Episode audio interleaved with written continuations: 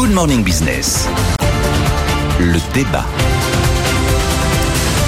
La COP28 commence aujourd'hui à Dubaï, aux Émirats Arabes Unis. C'est pour euh, une quinzaine de, petits jours. Et on se demande euh, depuis ce matin si ça serait pas par hasard. La COP du renoncement. Du renoncement à quoi? À la fin du pétrole, tout simplement, Jean-Marc et Nicolas. Franchement, la vie sans pétrole, ça va pas être possible. C'est ça que ça nous dit, euh, cette COP. Oui, ce qui est intéressant dans les COP, c'est la, à la fois la masse d'informations qu'on a qui sont assez souvent contradictoires, c'est les déclarations d'intention qui sont là aussi assez souvent contradictoires, et puis une réalité qui a du mal à suivre. Alors on peut se demander d'ailleurs si la fréquence de ces COP, un COP, il y en a une par an pratiquement, 28, on a commencé dans les années 90 en application du protocole de, de, de Rio, hein, et donc de déclaration de Rio, et euh, tous les tous les ans on se réunit, on fait euh, des grandes déclarations. Il y a de plus en plus de monde. Il y a de plus en plus de monde.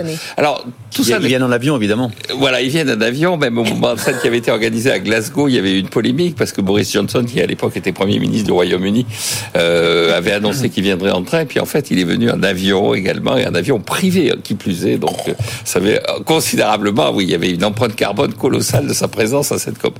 Alors, d'abord, je pense que euh, il faut se définir des objectifs non pas atteignables mais accessibles, si je puis me permettre cette coquetterie qui consiste à parler français, contrairement à une partie de la presse parisienne. Bon, euh, donc, je me concentre, pas de digression excessive.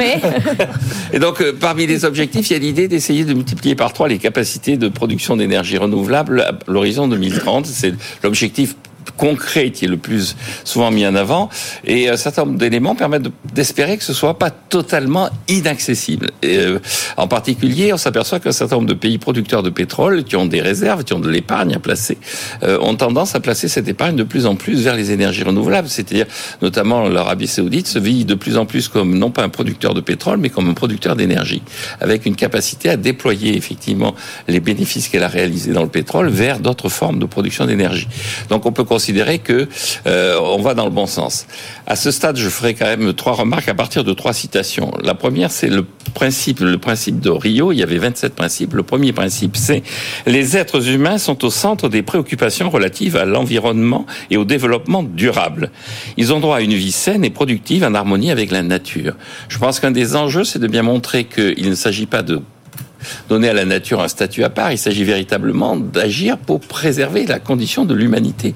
L'enjeu, c'est pas la nature en tant que telle, c'est la survie sur la planète de l'humanité. Le dernier principe, le principe 27, c'est les États et les peuples doivent coopérer de bonne foi et dans un esprit de solidarité. Je crois qu'un des enjeux, c'est la bonne foi.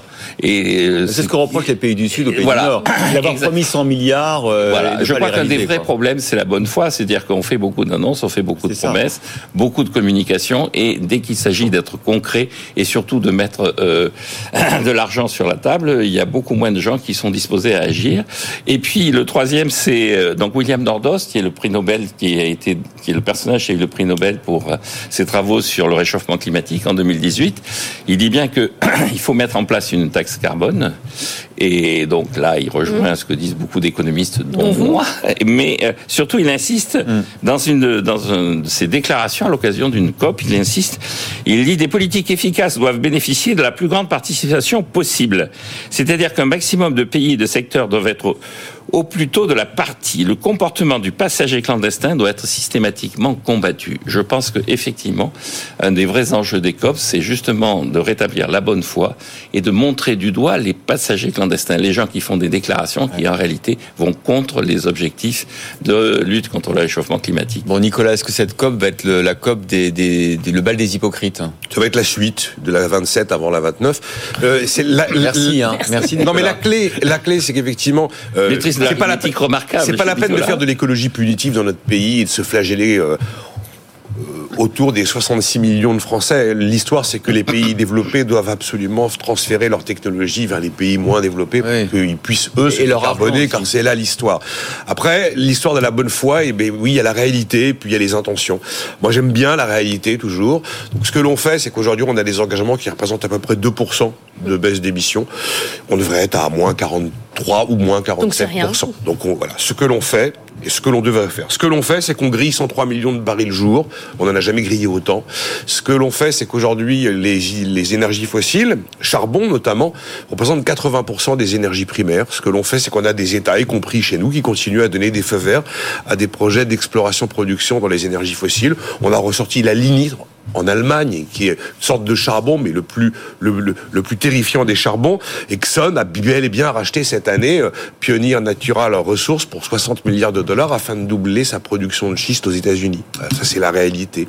Et donc, oui, l'AIE nous dit, ah ben quand même, les investissements dans le vert, dans le green, dans, le, dans les énergies bas carbone, maintenant dépassent sensiblement les, les, les investissements dans le fossile. En 2022, on a investi 1700 milliards à peu près dans le, le bas carbone et 1000 milliards dans le fossile. Oui, mais 1000 milliards dans le fossile.